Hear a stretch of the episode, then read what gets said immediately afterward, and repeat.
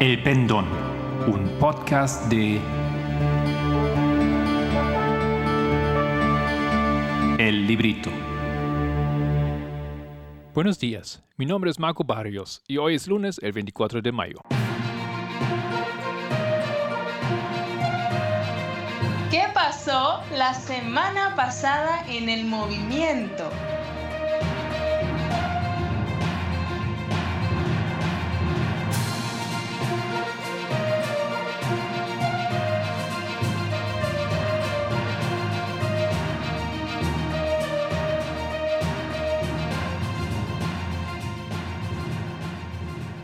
En los últimos episodios he hablado sobre la prosa bíblica, específicamente sobre la narrativa, y he dado algunas informaciones claves para identificar a esta forma o género literal en la Biblia. Hoy quiero presentar otro tipo de textos que es la poesía bíblica.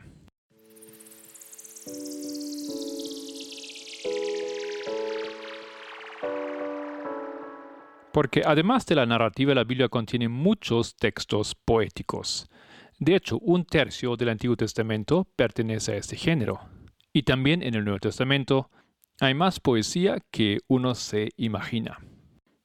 La más conocida es la poesía en el libro de los Salmos y luego la de los Proverbios, pero también se encuentra ese género en todos los otros libros del Antiguo Testamento, salvo en Levítico, Ruth, Estras, Nehemías, Esther, Haggai y Malaquías. Esos son apenas siete libros.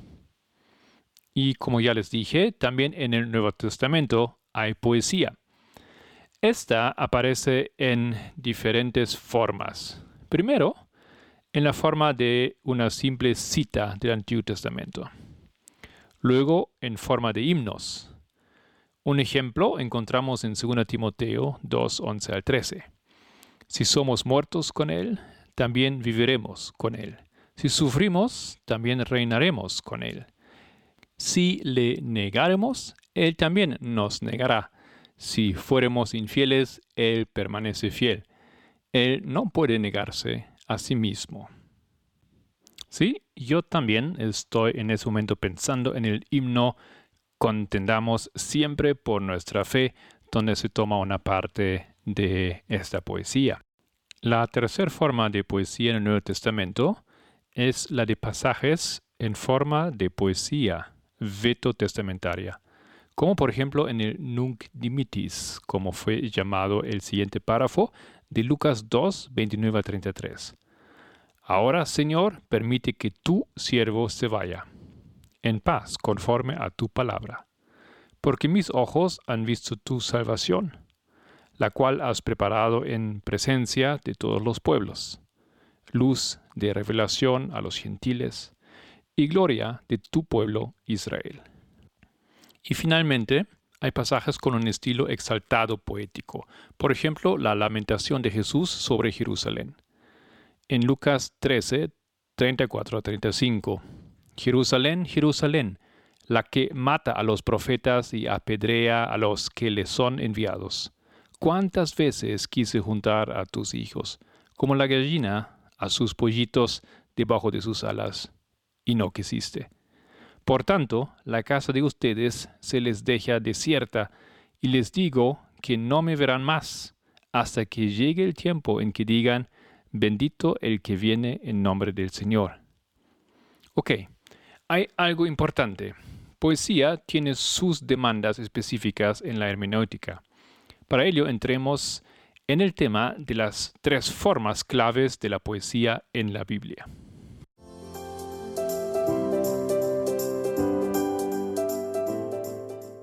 Formas de la poesía. Primero, paralelismo. Llamo paralelismo a la correspondencia de un verso o línea con otro.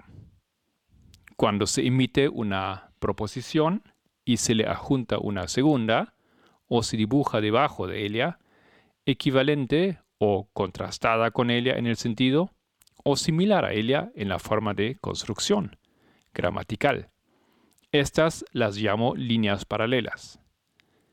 Y las palabras o frases que responden una a otra en las líneas correspondientes las llamo términos paralelos. Esto es una cita de Robert Loth, Isaías, una nueva traducción. Salió el libro en 1834. Con este hombre, Robert Loth, comenzó en 1653 la investigación sobre la poesía en el Antiguo Testamento. Él describe tres formas básicas de paralelismo.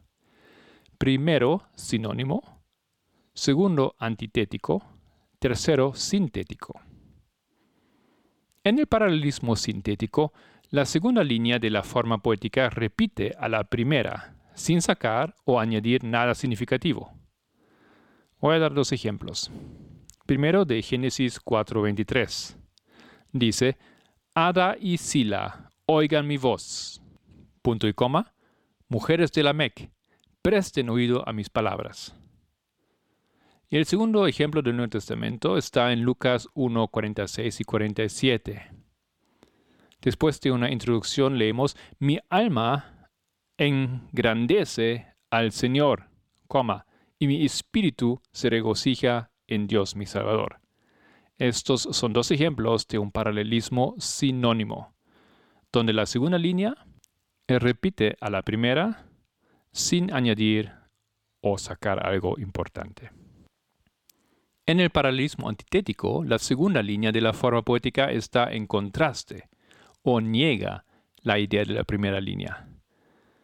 Dos ejemplos podemos encontrar en los Proverbios. Capítulo 10.1 dice, el hijo sabio alegra al padre, coma, pero el hijo necio es tristeza para su madre. O un segundo ejemplo de Proverbios 27.6, fieles son las heridas del amigo, pero engañosos son los besos del enemigo. La tercera forma, el paralelismo antitético, es un poco problemático. No solo aparece muy pocas veces en la Biblia, sino también es algo difícil de describir. Pero se puede decir que consiste básicamente en líneas que son paralelas en su forma. Un ejemplo es Salmo 148, 7 en adelante monstruos marinos y todos los abismos. Punto y coma. Fuego y granizo, nieve y bruma. Punto y coma. Viento tempestuoso que cumple su palabra. Punto y coma. Los montes y todas las colinas. Punto y coma. Árboles frutales y todos los cedros. Punto y coma. Las fieras y todo el ganado, etc. Otras características de la poesía son una concisión de la forma y el uso más amplio de herramientas retóricas. Ese segundo elemento vamos a hablar Dios mediante en el próximo podcast.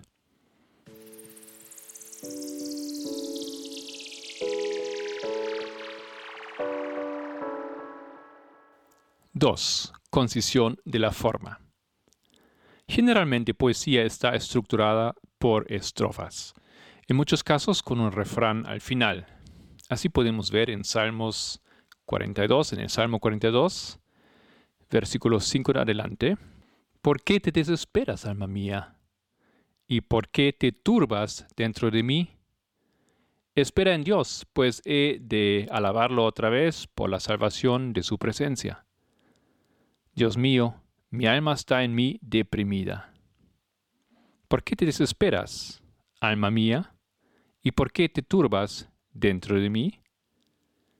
Espera en Dios, pues lo he de alabar otra vez. Él es la salvación de mi ser y mi Dios. ¿Por qué te desesperas, alma mía? ¿Y por qué te turbas dentro de mí? Espera en Dios, pues lo he de alabar otra vez. Él es la salvación de mi ser y mi Dios. La triple repetición divide a este salmo en tres estrofas. Fíjese que esto acontece a través de 12 versículos y inclusive estamos saltando aquí un capítulo. Empezamos en el 42 y terminamos en el capítulo 43. No he leído todos los versículos, solamente he saltado un poco a las partes importantes. Hay que recordar que la división en capítulos y versos recién fue añadido a los comienzos de, los 1200. Eh, Tomen en cuenta que tal vez aquí puede haber otra sugerencia para la división. Otro marcador es la palabra hebrea Selah. Seguramente lo han observado muchas veces ya en su lectura de los salmos o otros libros poéticos. Puede indicar un fin u otro punto importante en una estrofa. Por ejemplo, en Habacuc 3.3 dice, Dios vendrá de Temán y el santo desde el monte de Parán, Selah. Su gloria cubrió los cielos y la tierra se llenó de su alabanza. Se descubrió enteramente tu arco. Los juramentos a las tribus fueron palabra segura. Selah. Hendiste la tierra con ríos. Saliste para socorrer a tu pueblo, para socorrer a tu ungido, traspasaste la cabeza de la casa del impío, descubriendo el cimiento hasta la roca. Selah. Eso ya es el versículo 13. Lamentablemente hoy en día todavía no se sabe muy bien el significado exacto de esa palabra ni si tiene realmente alguna función en la poesía. Esto fue todo por hoy acerca, acerca de esa información sobre géneros literarios en la Biblia. Hemos visto la poesía hoy y estamos conscientes de una gran parte está presentada en esta forma literaria. Y como siempre, y como ya hemos dicho en referencia a la narrativa, es importante entenderla porque los autores no eligieron esa forma literaria por nada, ¿no es cierto? Tienen algún mensaje que les pareció mejor presentar en este tipo o en este género literario. Continuaremos entonces en el próximo episodio sobre esa forma literaria y espero que ustedes de a poquito vayan acumulando conocimientos sobre esos tipos para que luego podamos em, entender y ver un poquito mejor cómo aplicar esa información para la comprensión de un texto, para nuestra hermenéutica de la Biblia. Gracias por estar con nosotros, el equipo del Pendón. Si quieres profundizar con alguno de los temas de este podcast, encuéntranos en www.librito.org.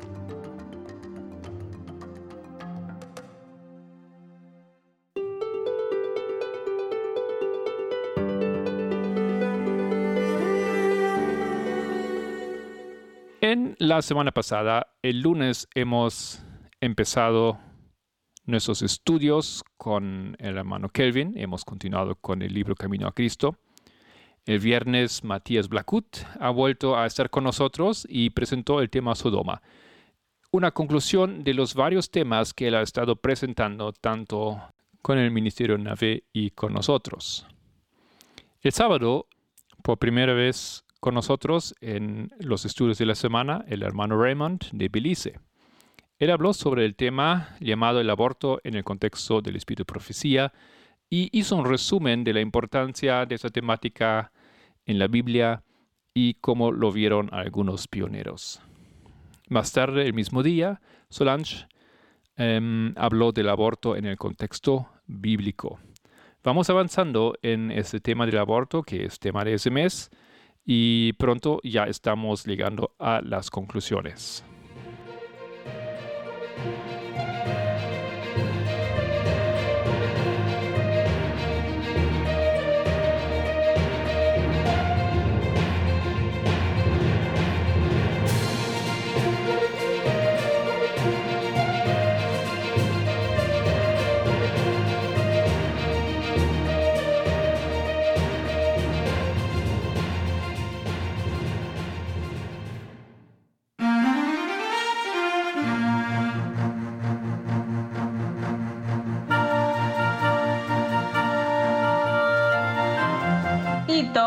Proféticos.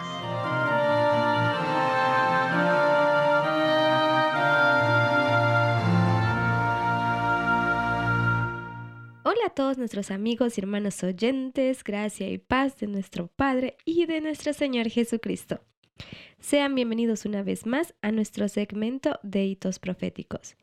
En nuestro programa de hoy hablaremos sobre la ideología y los cuatro tipos de ideología que existen y sobre cuáles son sus valores.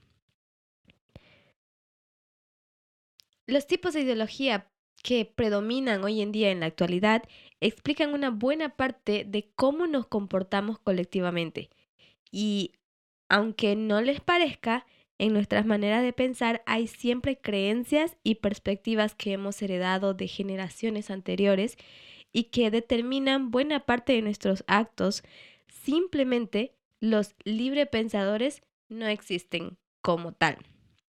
Así que ahora veremos cómo estos eh, tipos de ideología influyen en, nuestra, en nuestro entorno, en nuestras relaciones. Primeramente, daré una definición de lo que es ideología. Y para los que no sepan, quiero darles a conocer que la ideología es un sistema de creencias, ideas y sentimientos que guían nuestro pensamiento a la hora de interpretar cómo es el mundo y los fenómenos sociales que se producen en este. Así pues, podemos tener clara una idea de que la ideología son esquemas cognitivos en los que nos apoyamos para pensar.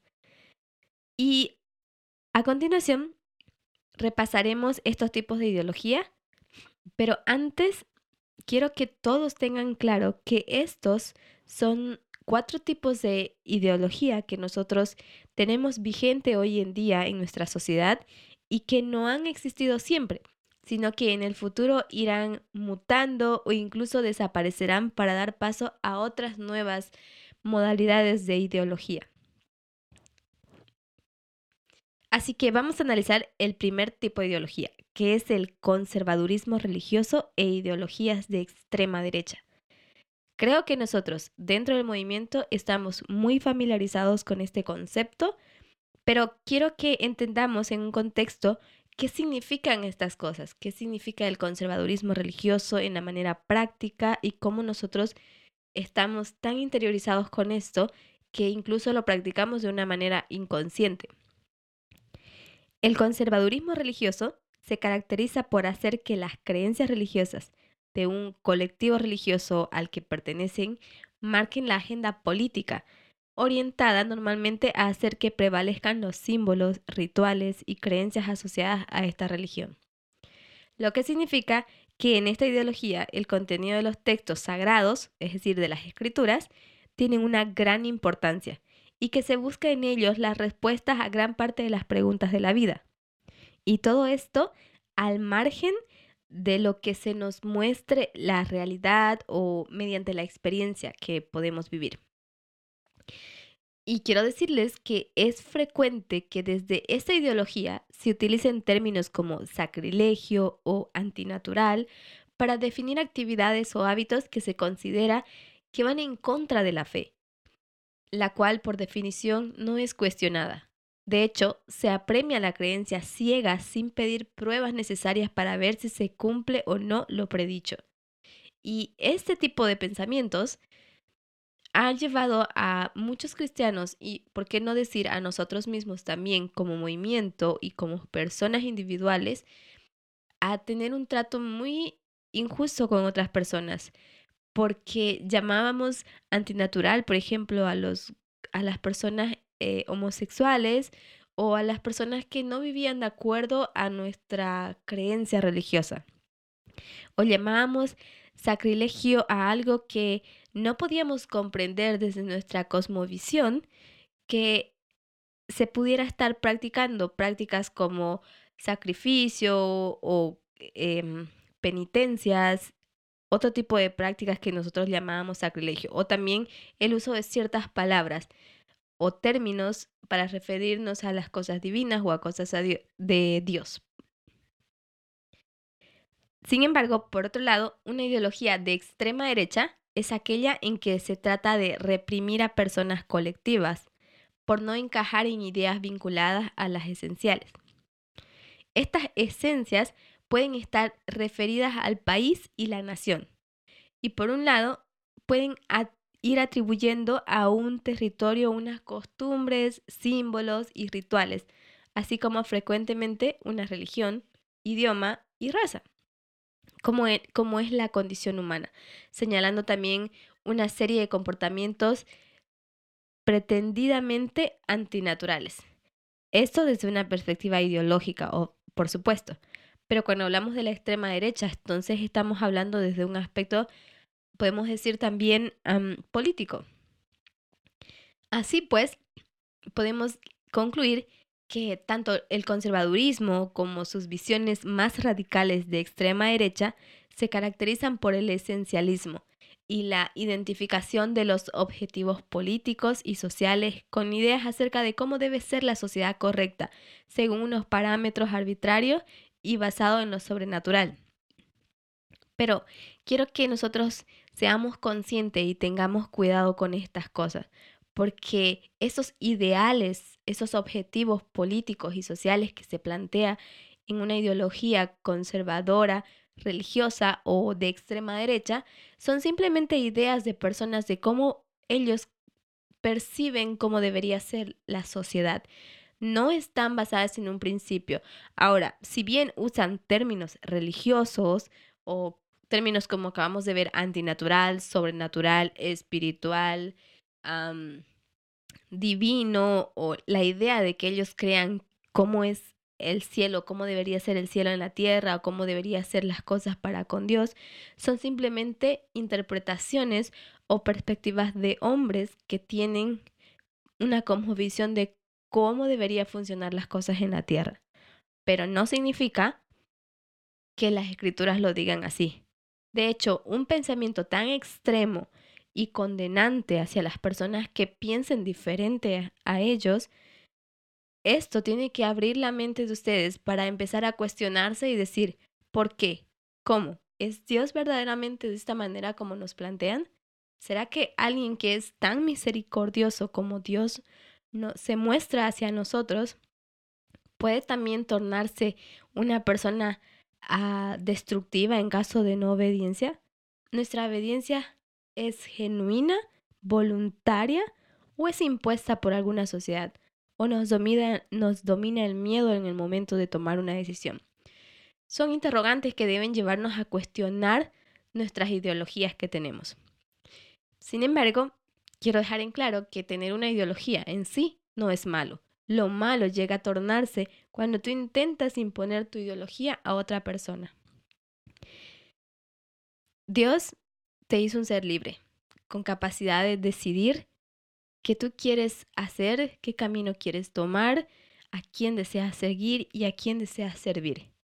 Si Él te dejó esa posibilidad, ese derecho de tú poder elegir, ¿quién eres tú para imponer tu ideología a otra persona? Ni siquiera a tus hijos, ni siquiera en tu familia. Si de verdad nos consideramos cristianos, debemos preservar este derecho de libertad y de capacidad de decidir a cada ser humano, incluyendo nuestros hijos o los más pequeños, los más débiles o los más ignorantes.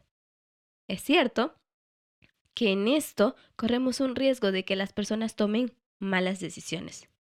Pero aun cuando fuera una mala decisión, es su decisión de ellos, no la tuya. Y tú puedes tratar de influenciar, pero no dictaminar su decisión.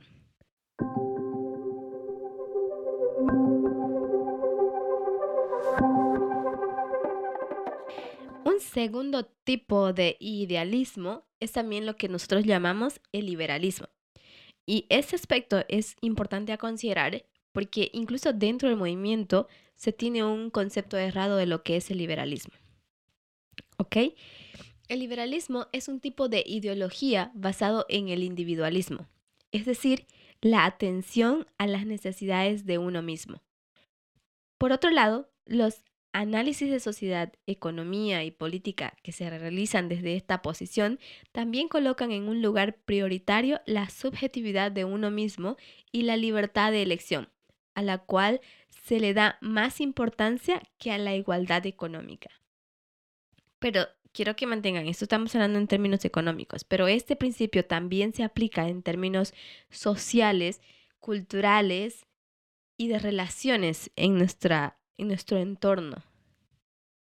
Y como bien dice su, su concepto de esta palabra liberalismo, es básicamente basado en el individualismo.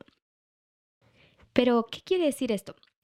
Es que cuando nosotros como movimiento hemos entendido que debemos ser más liberales, esto se fue, se llevó a otro extremo dentro del movimiento y pensar que podemos ahora tener la libertad de hacer lo que querramos, cuando querramos, donde querramos, sin un previo orden y sin importar lo que otra persona siente o necesita. Y es importante que nosotros pongamos, podamos hacer una distinción clara sobre lo que es liberalismo y sobre cómo debería funcionar. Y esto no es lo que el movimiento tiene como principio. El liberalismo es simplemente un acto egoísta, individualista y que es, podemos decir, egocéntrico porque está centrado en la persona y no piensa en él de manera colectiva en otra persona. El concepto de propiedad privada tiene una gran importancia en el liberalismo, puesto que es visto prácticamente como una extensión del propio yo.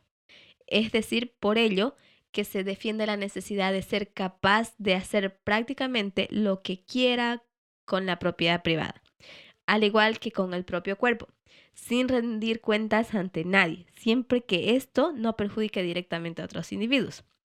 Y creo que nosotros tenemos que tener ese límite también. Nosotros no somos personas autodestructivas, pero si estuviéramos frente a una situación donde una persona desea autodestruirse y tú estás intentando influenciar y ves que no existen resultados, hay un límite donde tú puedes decir hasta aquí porque es hasta aquí donde la persona también te lo permite.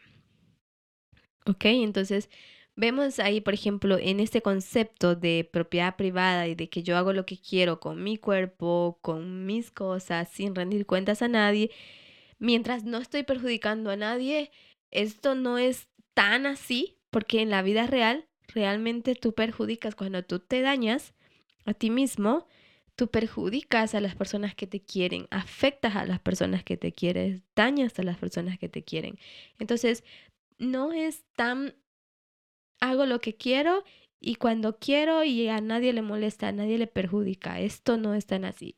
Entonces tenemos que eh, cambiar esa cosmovisión egocéntrica y egoísta que puede llevarnos a, al extremo de lo liberal.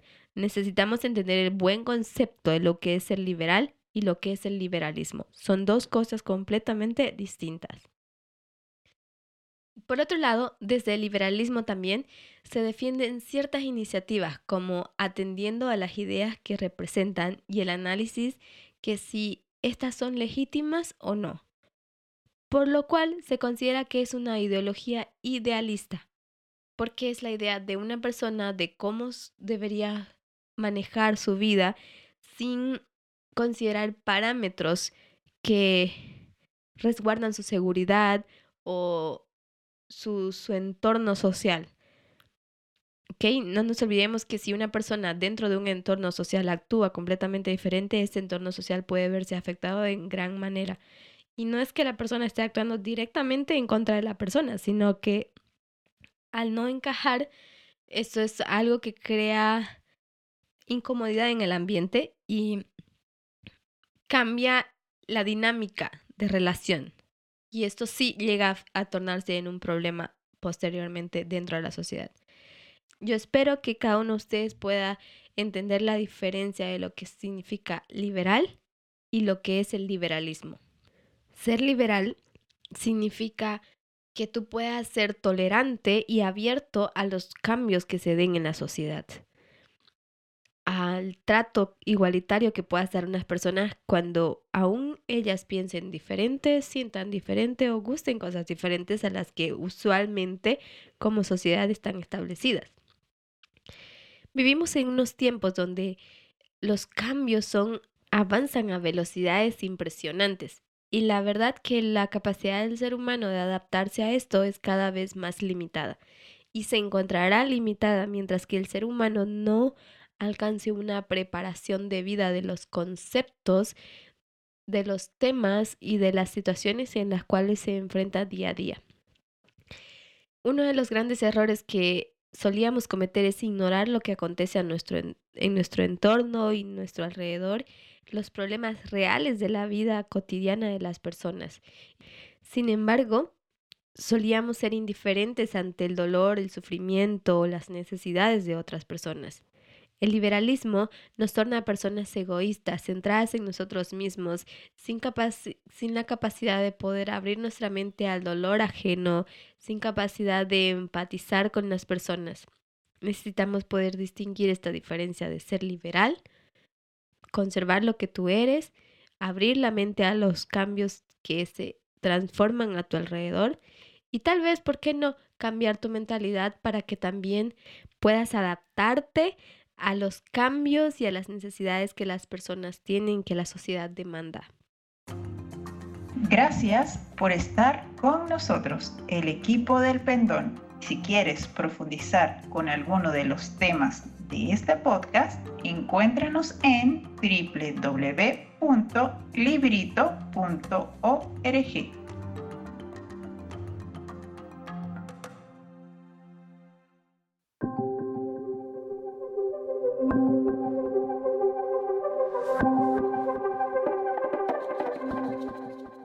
Ok, el tercer tipo de ideología que trataremos hoy es el socialismo. Y quiero que sepan que el socialismo es fundamentalmente uno de los tipos de ideología colectivistas que, a diferencia del conservadurismo religioso, también colectivista, por cierto, son seculares. Es decir, de se desliga de cualquier religión y rechaza toda iniciativa que tenga que ver con regular la vida política y social a partir de creencias en lo divino. Entonces vemos que aquí, a diferencia del conservadurismo, es simplemente la religión lo que quita de, del foco aquí. ¿Ok? eso también quiere decirnos que el socialismo se encarga de, que, de hacer lo mismo que hace el conservadurismo, pero sin la perspectiva religiosa. Es decir, netamente es una iniciativa que regula y controla la vida política y social de, un, de una sociedad. Por otro lado, el socialismo se diferencia claramente del liberalismo en dos aspectos fundamentales. El primero, ya lo hemos visto, es que el liberalismo es individualista, mientras que el socialismo es colectivista, lo cual significa que da mucha importancia a los fenómenos sociales, los cuales no pueden ser explicados, centrándose solo en las acciones y preferencias de los individuos como si estuviesen aislados entre sí. La segunda diferencia es que mientras que el liberalismo es idealista, el socialismo es materialista. Y no en un sentido moral, que eso quede bien claro, desde la perspectiva del socialismo se rechaza el comunismo como tal, sino también va hacia una perspectiva que es filosófica. No importan las ideas, sino los hechos y sus efectos en el mundo. Por ejemplo, vamos a dar un ejemplo de esta situación. Desde una ideología se considera que la idea de libertad no significa nada si esa libertad le es dada a personas que por su pobreza están obligadas a elegir solamente entre trabajos precarios en los que serán explotados.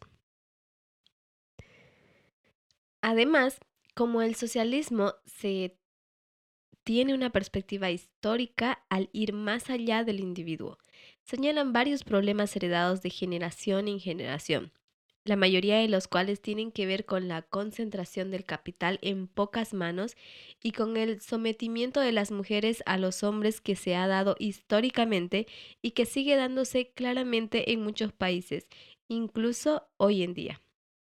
Lo cual nosotros podemos percibir, existen varias sociedades, varios países que están bajo este régimen de gobierno, el socialismo, bajo esta ideología y por lo poco que yo conozco, la verdad que no puedo dar un testimonio que es favorable para estas personas.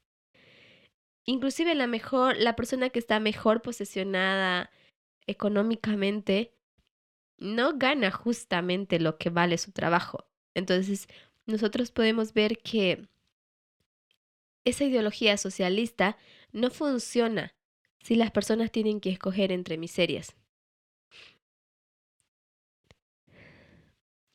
Por otro lado, en este tipo de ideología hay dos variantes diferenciadas, el anarquismo y el comunismo.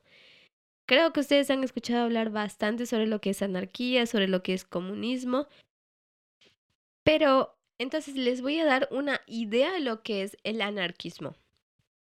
El anarquismo es un tipo de ideología basado en el socialismo que defiende la necesidad de colectivizar los bienes, es decir, hacer que existan recursos en manos de una minoría. Por el otro lado, hay que señalar que existen diferentes tipos de anarquismo o libertarismo, y no todos proponen la misma estrategia para lograrlo. Entre este concepto de anarquismo, nosotros podemos encontrar esa idea de que eh, nuestro bien es de todos y que todo debe ser repartido por igual. Y aunque suena bien, en realidad tenemos que eh, medir si es esto, porque en realidad hay personas que se esfuerzan y trabajan duro para conseguir lo mucho que tienen, y sin embargo hay personas que no se esfuerzan demasiado y se les tiene que quitar a estas personas que trabajaron duro para conseguir lo mucho que tienen, se puede decir entre comillas, y se va a subdividir para personas con las cuales no trabajan.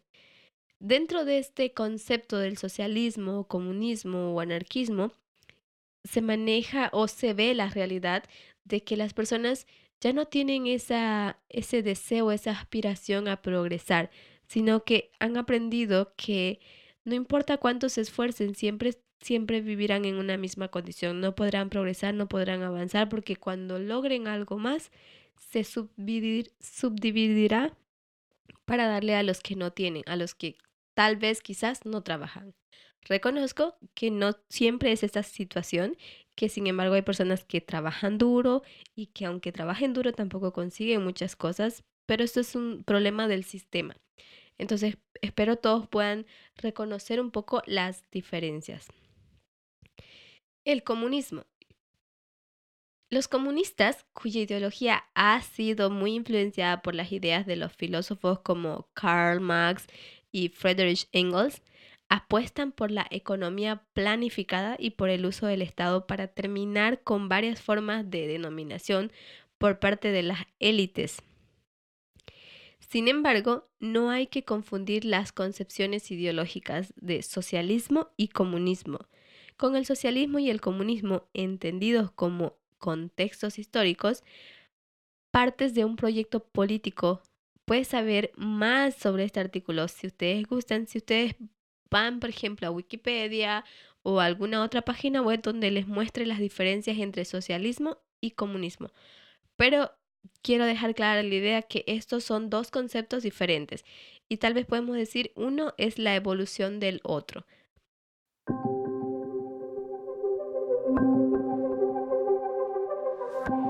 Como cuarto y último punto a tratar, hablaremos sobre la socialdemocracia como un tipo de ideología. Los socialdemócratas, ellos adoptan elementos de los liberales y de los socialistas. Por un lado, no se centran simplemente en el análisis individualista de la realidad. Por otro lado, renuncian a la idea de eliminar problemas de desigualdad y dominio a través de la eliminación de la propiedad privada sobre los medios de producción. Es decir, recursos tecnológicos o naturales que crean riqueza. Si otros trabajan en ellos, fábricas o campos, por ejemplo. En vez de eso, ellos tratan de buscar un equilibrio basado en la redistribución de la riqueza. Y aquí entramos un poquito en el modelo de igualdad económica para todos.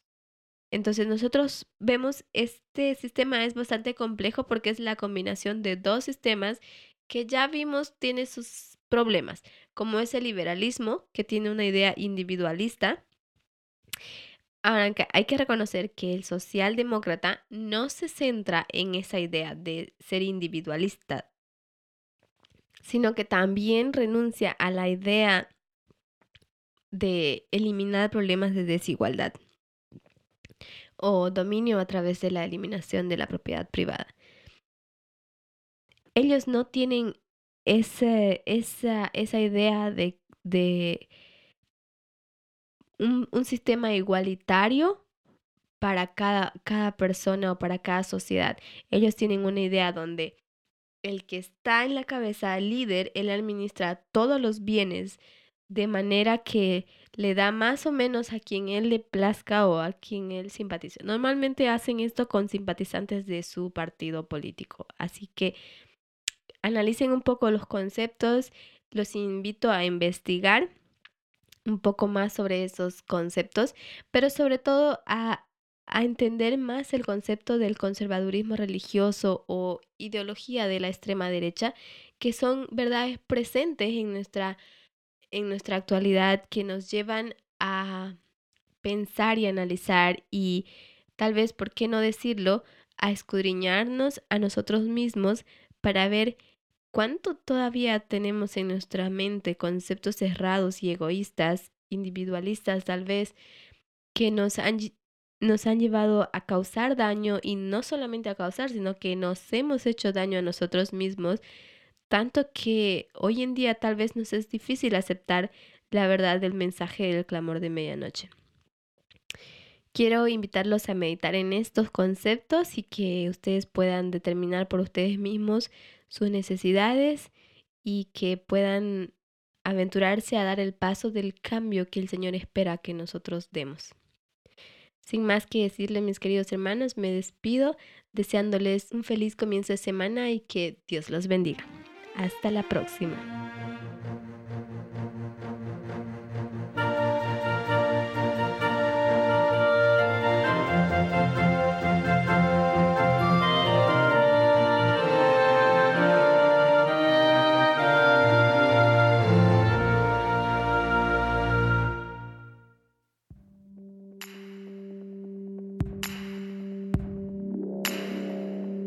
Fechas históricas para recordar.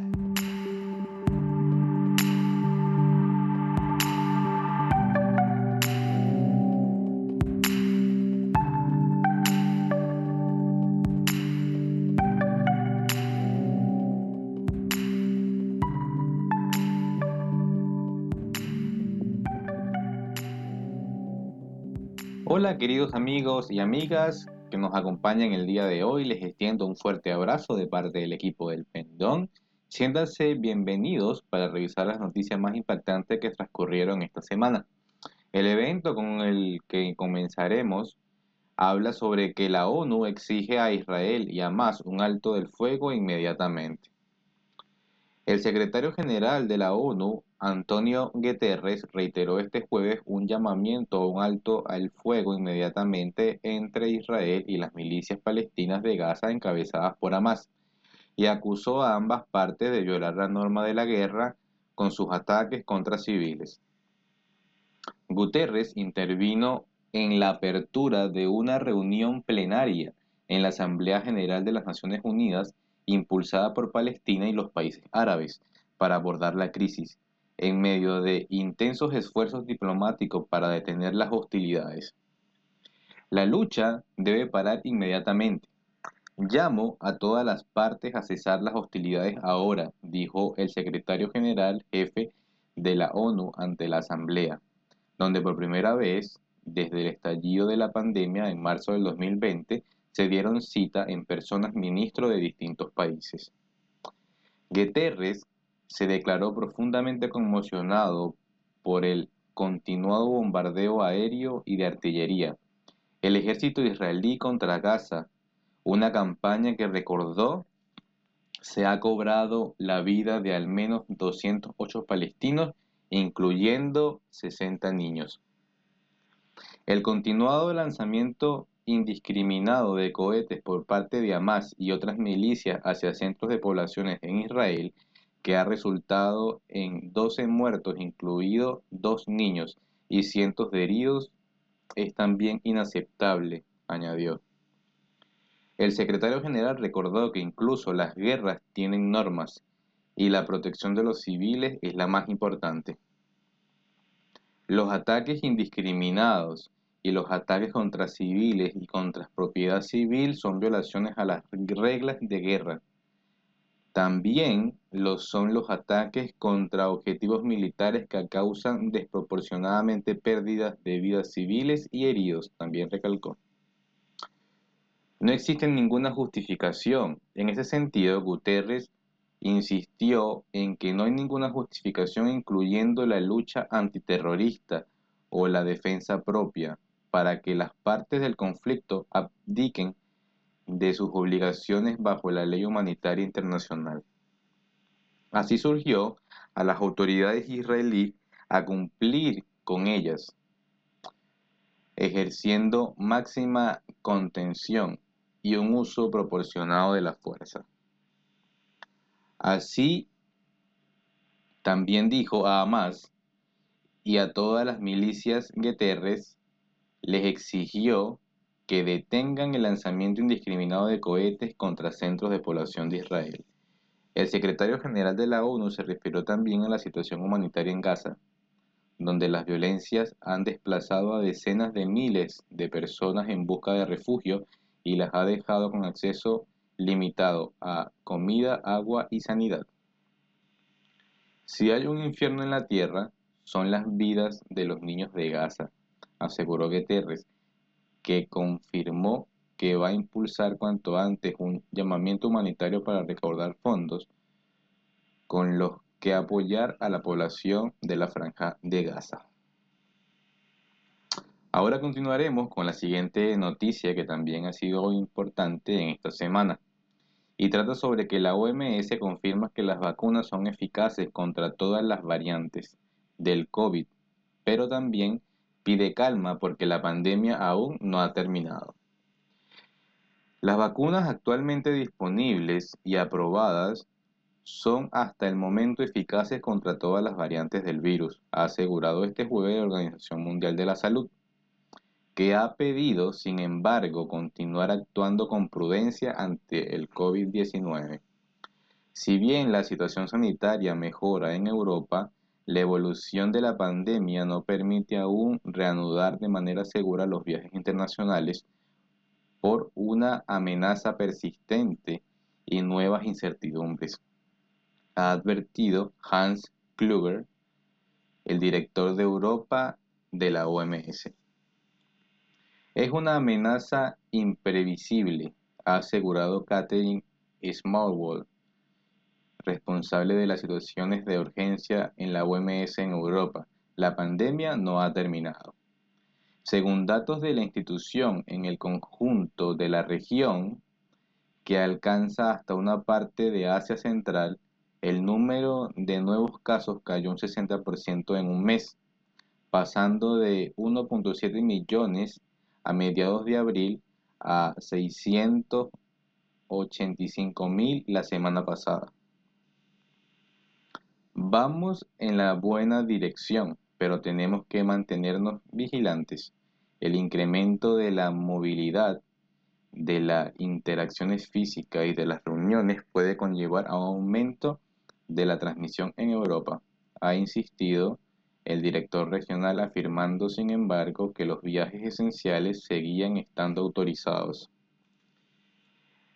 La reducción de las restricciones sociales tienen que llevarse a cabo en paralelo a un aumento en la detección, el rastreo y la vacunación.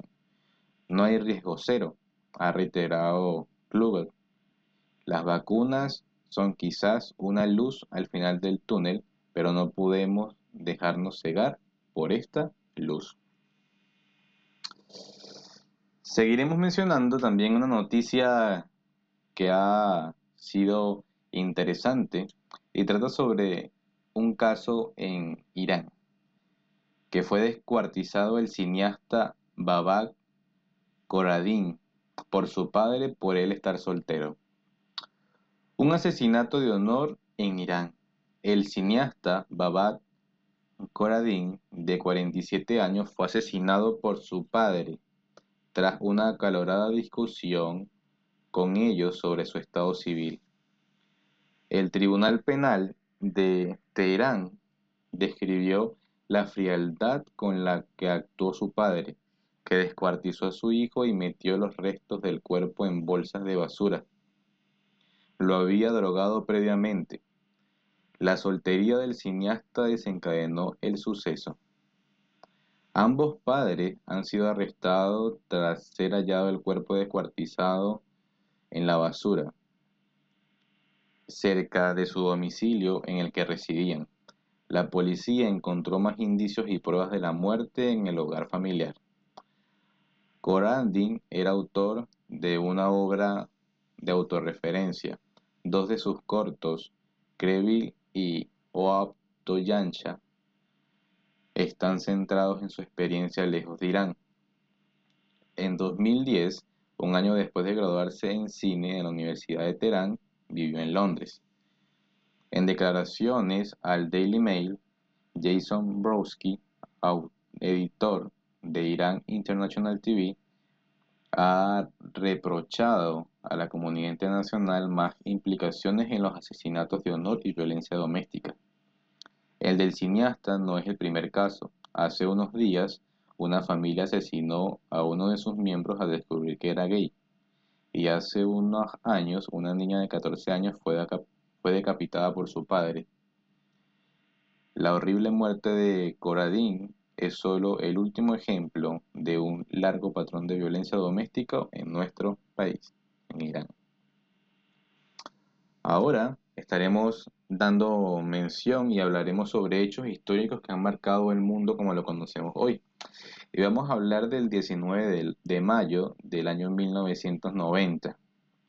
En Nueva York, la OMS excluye la homosexualidad de la clasificación estadística internacional de enfermedades y otros problemas de salud. Hace no demasiados años la homosexualidad era considerada una enfermedad psiquiátrica que requería tratamiento y por ello se incluía en diferentes manuales médicos y en el listado de enfermedades de la OMS. Esto fue así hasta el año 1990. La homosexualidad fue tratada como una alteración de la conducta durante gran parte del siglo XX. Esto podía curarse, de acuerdo a los médicos y especialistas de la época, mediante diversas terapias. Por suerte, la investigación científica y el desarrollo de las sociedades con valores igualitarios lograron erradicar esta idea. De acuerdo con la web del mundo, hay dos puntos de vista predominantes a lo largo de la historia sobre la homosexualidad. El primero asegura que es una orientación más, mientras que el segundo sostiene que se trata de una desviación psicológica que puede cambiarse. En relación a esta última postura, se desarrollaron a lo largo diferentes teorías sobre su origen, tratamiento y cura.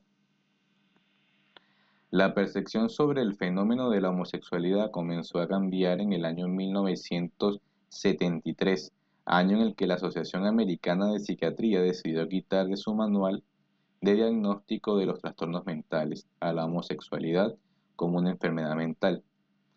A partir de entonces, la asociación se pronunció en contra de todas las legislaciones y acciones que fueran discriminatorias. Este suceso sirvió como precursor para el posicionamiento público de grupos y colectivos que venían trabajando en la lucha contra la discriminación y segregación de gays y lesbianas. Estas reivindicaciones siguieron su curso a favor de los derechos de las personas homosexuales y de la igualdad de todos los seres humanos. Finalmente, el 17 de mayo del año 1990, la OMS retiró, de la, retiró la homosexualidad de su lista de enfermedades mentales. Esta medida generó un gran impacto en la sociedad y gobiernos, quienes cambiaron sus legislaciones y normativas a favor de un mundo más justo. Sin embargo, en la actualidad todavía existen casi 80 países en los que se criminaliza la homosexualidad y millones de gays y lesbianas son condenados a pena de prisión y algunos casos son condenados a muerte. Hablaremos sobre otro evento de gran importancia y que hemos nosotros repasado y visto también en el movimiento, y trata del 17 de mayo del año 1973. En el Senado de los Estados Unidos en Washington comienza el proceso de Watergate que echara de la presidencia a Richard Nixon. Richard Nixon estuvo a punto de pasar por el proceso de impeachment por el robo de 1972 en la sede del Partido Demócrata en el complejo de oficinas de Watergate en Washington, D.C. Cuando las investigaciones revelaron que a los ladrones se les había pagado con fondos de la campaña de reelección de Nixon, el escándalo de Watergate se extendió mucho más allá de ese allanamiento e implicó a altos funcionarios de la Casa Blanca. Durante casi dos años, Nixon luchó por encubrir su papel en la conspiración, lo que con el tiempo provocó su salida. Los esfuerzos del presidente republicano resultaron inútiles. En agosto de 1974, mientras el Comité Judicial de la Cámara de Representantes preparaba la acusación, Nixon se vio obligado a publicar grabaciones de la oficina oval en las que se escuchaba al presidente ordenando a su personal que la CIA le diga a la FBI que detenga su investigación sobre el robo de Watergate. Esta cinta pasó a la historia como la pistola humeante, que no dejaba dudas del intento de encubrimiento de Nixon. El 27 de julio, el Comité Judicial de la Cámara votó a favor de aprobar tres artículos de juicio político, obstrucción de la justicia, abuso de poder y desacato al Congreso, y lo envió a la Cámara para su votación completa. Pero la votación nunca se llevó a cabo. El 8 de agosto de 1974, Dixon dimitió. Sigue siendo el único presidente de los Estados Unidos en la historia que lo ha hecho. Nunca me rendí, dijo en su discurso de renuncia. Dejar el cargo antes de que termine mi mandato va contra de mi instinto, pero como presidente debo anteponer los intereses de los Estados Unidos. Bueno, mis hermanos, esto fueron todas las noticias y los eventos que vamos a hacer mención en esta semana. Gracias por acompañarnos y por su atención y quedan invitados para la próxima semana. Les enviamos un fuerte abrazo y les deseamos una feliz semana.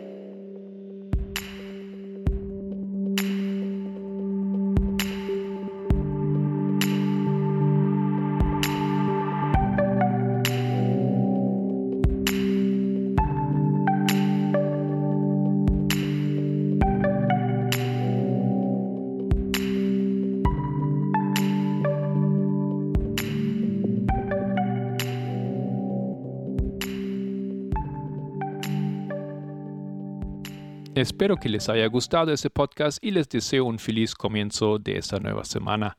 Me despido cordialmente en el nombre de todo el equipo del Pendón. Que Dios les bendiga y hasta la próxima.